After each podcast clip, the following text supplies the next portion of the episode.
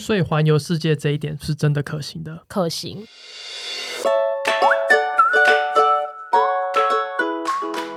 Hello，欢迎大家又再次回到你在干什么 Podcast。我们上一集呢访问了有关地勤行业的很多事情，我们接下来想要继续访问有关疫情的部分，因为大家知道航空业算是疫情里面受到很大影响的行业之一。我们想请生鱼片为大家说明说，究竟疫情发生之后，航空业做了有关砍薪或者一些人事之前的部分。我觉得最大的影响就是薪水吧，因为我们公司其实有在七月的时候有减薪，应该就是被迫一个礼拜多休一天假，就变得有点像是放五星假这样子。对，然后再就是没有加班费的部分，因为像以前我们可能一周休两天，但是你其中一天的休假通常是会拿来上班。可能帮同事代班带个八小时，或者是带个十二小时。以我们的话，我们通常就是一次十二，就是带一整天十二小时。一天的话，休假来上班就大概会有五千块，所以等于是你一个月如果休假来上两天的十二小时，就有一万块。那再加上你平常的一些加班，其实大概一万二、一万三吧，大概一个月就可以差到对因为我们一个月的加班时数不超过四十六小时，你们是最多就是四十六小时。你们有进行裁员的部分吗？像之前有新闻，就是国泰航空进行了大裁员，那你们公司有进行相关的部分吗？嗯，我们都有一直耳闻说我们公司会裁员，但是实际情况我自己是不知道，但是希望不要有这个这一天发生。那像国泰或者是一些什么新航啊、旅行社那些，嗯，他们就被裁员。对，新航真的必须讲，就是它的建立的时间点真的有的点尴尬。对，因为它是一今年一月吧，还我忘记什么确切的时间，反正它一出来没多久，开了三条航线之后，马上就受到疫疫情情的爆发了，对，马上就受到疫情的影响了。嗯之前就是有一个新闻，就是说某家航空公司，它的第一次空服员收男生，他开放自己的地勤的男生可以去考空服。生鱼片，你们自己家的航空公司也有这样子吗？嗯、我们家部分地勤也是可以转空服，但是就是要看公司有没有内招，就是也可以去说你要转空服，然后也是要经过面试这样。但是我个人我是没有去面试过啦，但是我有身边的同事是真的因为这样子，然后考上，然后就去飞。会释放名额给地勤，让他可以去当空服。嗯，对对对。那空服的部分可以去转地勤吗？我知道以前是可以，但是现在的部分好像就没有听说。可是如果你是怀孕啊或是什么的话，是可以做地勤相关业务，但是还是属于空腹的内勤这样子，不是真正的地勤。所以你不是一个地勤人，就是一样是空腹，只是转到内勤去，就不往外飞。对对对，那我觉得工作部分我们就问完了，我现在想问的就是有关地勤的八卦的部分，这个部分我比较有兴趣。我也是。我设定了几个八卦，然后请生鱼片来帮我们看这个网络上讲的这个八卦到底是真的还是假的。第一个八卦就是包包要放很多零食这一点，嗯、包包放很多零食，我同事是真的蛮多人包包都放很多吃的，因为我觉得在尤其是在登机门的时候。因为航班的时间不是这么固定，所以吃饭时间也不是很固定。那有时候你在坐航班的时候，你肚子真的很饿，那可能就是找个空档，然后随便塞个东西吃一下，这样。所以你们上班是可以吃东西的，只是不要被看到。柜台当然是不行啦，柜台不行。但是登机门的话，我们有的时候那个资料做完什么，会有一小段的空档，我们可能就是去后面偷偷吃个东西，或者是去去。饿一下。对对对对，因为在登机门其实活动量算蛮大，因为你要一直走路，然后时间又不固定，有时候飞机 delay 或是飞机提早来，你的休息可能就是被吃掉了，这样子。而且大家知道，就桃机那一个登机走廊是没有东西可以吃的。大家如果有登机经验的话，所以对，你一定要自己代购，不然你这样跑来跑去，你是不会经过任何一家便利超商或餐厅的。对，你要经过的话，就是你还要特地的去，不对不是顺路的那种。对，那果然要带一些吃的在身上了。那下一个就是地勤的女性比例算高嘛？嗯那女生多真的会比较容易勾心斗角吗？勾心斗角我是没遇过，但是你知道，女生一多，一定会有一些什么，就是互相讲别人坏话或者是什么。对，高中生的时代，对，但是正常相处还是很 OK，就是可能表面吧。但是还是很 OK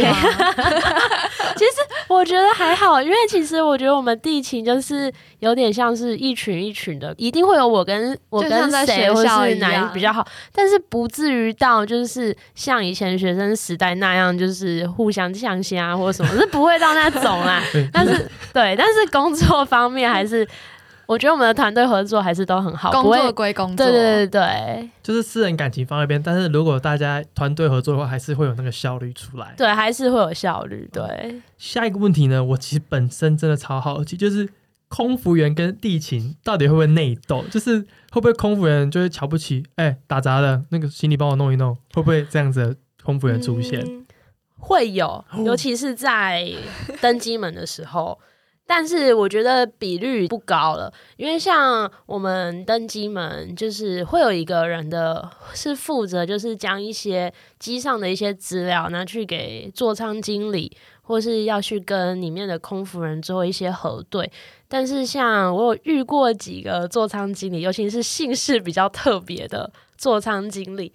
他会不把你看在眼里，可能就说：“哎、经理，这是那个资料。”他连看你都不看你，或者是他就说：“你放旁边就好。”就是很冷淡。然后不然就是问他，他说：“哎、经理，我们可可以 boarding 吗？可以准时登机吗？”他会说：“好了，我会跟你说。”就是一个很很高姿态，对，尊重就是很真的是由高往下在看你的感觉。对啊对对对，但是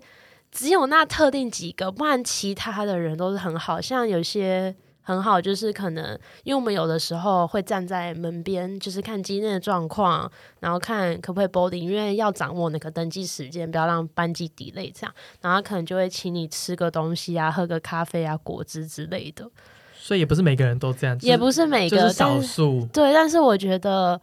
真的是少数啦，对，也是有很多很不很叽歪的或什么，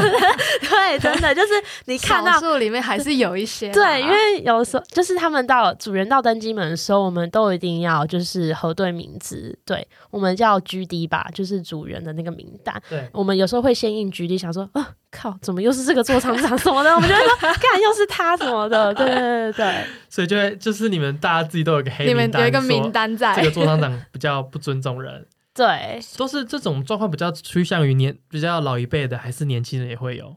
老一辈的有，年轻的也有，因为年轻有些他我不知道，我个人会觉得说，像有些年轻人真的升很快，就是我们会有座舱跟座舱长跟事务长，然后座舱长最大嘛，然后你可能会看他先当事务长，然后就升座舱长，但是他们可能会觉得我很年轻就当了座舱长，就是我很，强，对对对我我很我很厉害，我很厉害，对对对都是对。对训他。对，类似这种，再来就是有关行李箱的部分，我觉得这个应该算是地勤人员的噩梦，就是大家都会有一个迷，就是有一种行李箱的品牌叫 Remova，拿 Remova 的行李箱只要凹坏就觉得你一定是故意的，大家就会有一个迷是说地勤会故意摔 Remova 的行李箱，这个部分是真的有吗？嗯我真的觉得要平反一下，因为你也知道之前新闻就有报，或者是有我记得有个艺人还是谁也是拿 Remova，那也是被摔烂，然后所以变成是说很多客人因为 Remova 毕竟很多高卡客都会拿 Remova，然后 Remova 的一个行李箱就是价位都蛮高的，但是。老实说啦，就是我们待过行李组，我们都会知道，你拿那种硬壳箱、那种铝框的箱子，其实真的是很容易会凹坏。对，然后他们就会觉得说，你们一定是故意摔 remova，看 remova 不顺眼。但是我想跟他说是，谁这么无聊要摔你的行李箱？对啊，谁稀罕你的一 remote 天对登记的都是几百个行李箱，对啊怎么刻意摔，刻意看的品牌，所以我想说的是，就是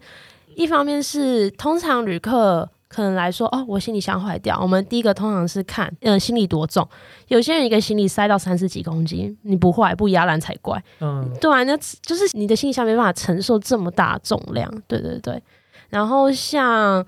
嗯、我们像是提把那种比较容易损耗的部分，提把啦，或者是轮胎皮的部分，或是行李箱凹陷，其实我们都是不受理的，因为算是一个消耗品。对啊，就是你提吧有时候搬运的人需要提，那你行李箱使用到一定的期限，或者是你刚好那一那个行李箱比较重，一提就断，那我们当然是不会因为赔行李箱就是个消耗品嘛。对对啊，那有关 remova 的部分就有点像是媒体的在洗大家的一般的对，大众的迷思，没。错。那一般要怎么样的行李箱的一个赔偿条件是你们航空公司会认赔的？嗯，我们认赔的话，就是你行李箱已经看到，就是已经有一个洞，或是行李箱裂掉，轮子整个掉了，拉杆的部分已经没办法使用，那我们就会做维修或是做赔偿部分。就是除非是一般的消耗之外，一般的消耗你们就认定是个人行李箱的问题，就不是。但是如果是一些忙碌的时候，一些比较大的动作造成的损坏才会赔偿。对，就是我们其实官网上我们有写的很详细，那这样你们赔偿的话，是直接赔一个旅客坏掉的行李箱的那个行李箱，还是给他行李箱的价钱？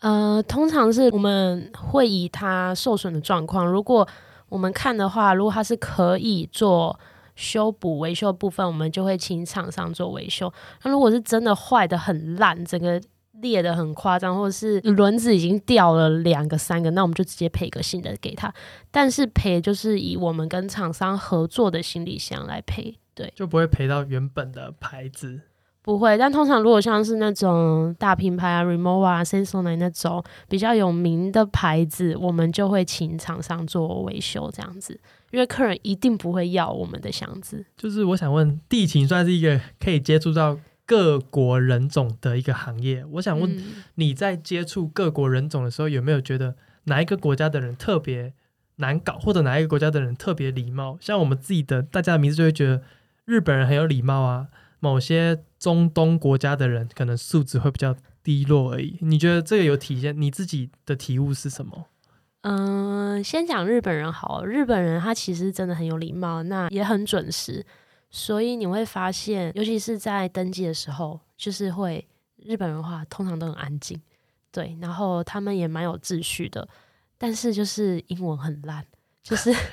日本的英文好像 就是真的很烂，他只是把英文用日文在讲啊。通常不会卷舌对，，而且其实都听不太懂，就是英文很烂，但是我们也拿他没办法。但是日本人，我觉得要小心，就是可能当下你在处理这个客人，当下都是好的，是 OK 的，可是之后私底下就会客诉你，哦所以这个也要小心。会对捅你，他们的礼貌在于表面就是哦 OK 哦没关系什么什么的，但是之后可能就会受到客诉这样子。就有点像高中的时候，高中生那种嗯同学都会有一个跟你很好，但结果他都在背后打小报告，在对到处说 别人群话，讲你坏话，然后表面上说我跟你永远是朋友，但大部分日本客人都是好的啦，就是少数有些会这样。大家都对日本人的印象是很好，但他们他们在貌机场的时候也是很有秩序，时间观念很好。嗯，对。其他的像中国，中国人嘛，就是吵一个字，很吵，然后不知道为什么有时候都觉得他们是听不懂人话的？就是有时候你的理智线会突然要爆炸那种，然后他们讲话很大声，所以你对他们讲话就是要大声，不是骂他们就是大声，他们就是你要用以声音压过他们，然后请他们排好，很失控，对，就是要一个口令一个动作那种，就是有时候真的很失控，然后行李就是都大包小包的一大堆，然后有时候像登机的时候，就会会先把东西全部就摆着在那边占位置，摆一排这样，然后就是说，哎、我们还没有登机啊，还有二十分钟之后才登机。他们说没关系，就放着。就是有时候他你会觉得他很失控，他们很失控，然后也是一登机那个门一打开，全部人就要冲进去的那一种。可能票也没检就要冲进去，这时候我们就是真的是理智线会断掉，就是会突然大声的回话吼了一下他他们，他们就会哦。我了解这样，所以就是 需要人吼一下，他们才会乖一点。人口数的关系，因为中国毕竟人口多，多然后对如果是一定座位的话，一大家都一定是用抢的。对，他们会觉得我先抢先赢，怕自己没有位置坐这样子。那欧美国家的嘞，他们的人欧美国家就比较好沟通，因为英文嘛，就比较好沟通。然后，可是他们最常要求的是能不能被升等，因为我知费吗？对，因为我知道有一些像是国外，他们会有一些免费升等，但是我们这边免费升等是在于班机有超卖的情况下，超卖了，然后我们会先升的就是一些高卡客，然后让他去做商务舱，或是就是是帮他升等这样，但是他们一些外国人会认为就是可以免费帮他们升等。那我们就会说哦，我们只能付费升等。对，那通常他们听到付费升等这个价格，他们就会说哦，好，不用了，谢谢。是很礼貌的跟你说不用了，谢谢吗？对，但有些人就会很不屑这样。刚刚孙影片讲到一个超卖升等，我知道航空公司，假如我这个机上有三百个座位，但我不会只卖三百个，我会卖可能三百二十个。嗯，为什么会有这样的现象？因为我们会怕有的时候，就是有些人可能买了，可是他不见得当天会搭飞机，或是他会临时取消或什么，所以通常就是会超卖。但是，呃，真的超卖的那个比率不，其实很低，就是真的没有位置的比率很低，这样子。就是临时改行程或者当天取消的人很少很多，等一下，我想一下，就是逻辑问题转不过来。不会，呃，很少会有真的没位置坐的时候，非常少。但通常会有这个情况，都是以香港线的比较多。所以不管但是香港，对，但是嗯香港线比较多的话，因为我们一天有十几班港线，所以就是这班超卖的搭不了，那我们会请客人说，哎、不好意思，你要不要提前走一班呢，或者是往后走一班？对，就会先寻求客人的意愿。好，那我们再回到那个旅客素质的部分，就是中东国家的部分，这一片你自己有比较不喜欢或讨厌的吗？中东国家应该，我们同事应该都很讨厌印度人吧？因为印度人，好，第一个就是你走进机场，全部都是咖喱味，就是会有一种 这是真的吗？是真的会有一种很啊，就是我不喜欢的味道啦。我没有，我没有什么歧视或什么，但是真的是不好闻的味道。所以有时候都会觉得说，很佩服那些空服员，就是可以在机上好几个小时都要闻这个味道。因为他们是长期处在一个密闭空间，是对对对，嗯然后加上印度人很爱坐轮椅，他们就是懒。就是懒得走，所以每次登机的时候，那个轮椅，因为轮椅先登机，轮椅就二三十台。然后更好笑的是，你会发现，因为推轮椅的人不够，所以他们会觉得等太久。之后你会发现，每个都爬起来自己走，自己推着轮椅自己走。没有，就是直接下轮椅，直接走进机场。我想说那是怎样？就是他们就是懒，就是不想走，然后每个都要申请轮椅。嗯、每次坐印度这个班机，我们都非常的讨厌。然后他们动作很缓慢，然后又很懒，这样子。对你们的态度嘞，嗯、好啦，有时候我会露出一点不屑的，真的就是突然的，就是觉得哦，到底是怎样起来自己走好不好？那他们对你们嘞？他们对我们哦，就是其实我觉得我们语言也是有点不通诶，可是对我们，他们就会就是懒懒的对啊，就懒懒的瘫在那，等那等那个推推轮椅的人把他推进 就去就，像老人这样，独居老人，那就是很懒。他们其实很多都是可以自己走的，但是就是就是懒是一个懒，是个就是字。懒。对，那有没有哪一个国家的人比较会有钱，就是老大，然后把你们真的当成自己的仆人在使唤这样子的感觉？嗯，中实国会吗？中国，我觉得其实你只要对他们大声一点，他们其实就 就比音量不太敢怎样。对，但他们其实老实说，他们其实有些就是大妈们都还蛮可爱，就是他们只是音量比较大，然后你跟他们讲一些。他们其实听得懂，就是可能需要我们大声一点跟他们讲，对。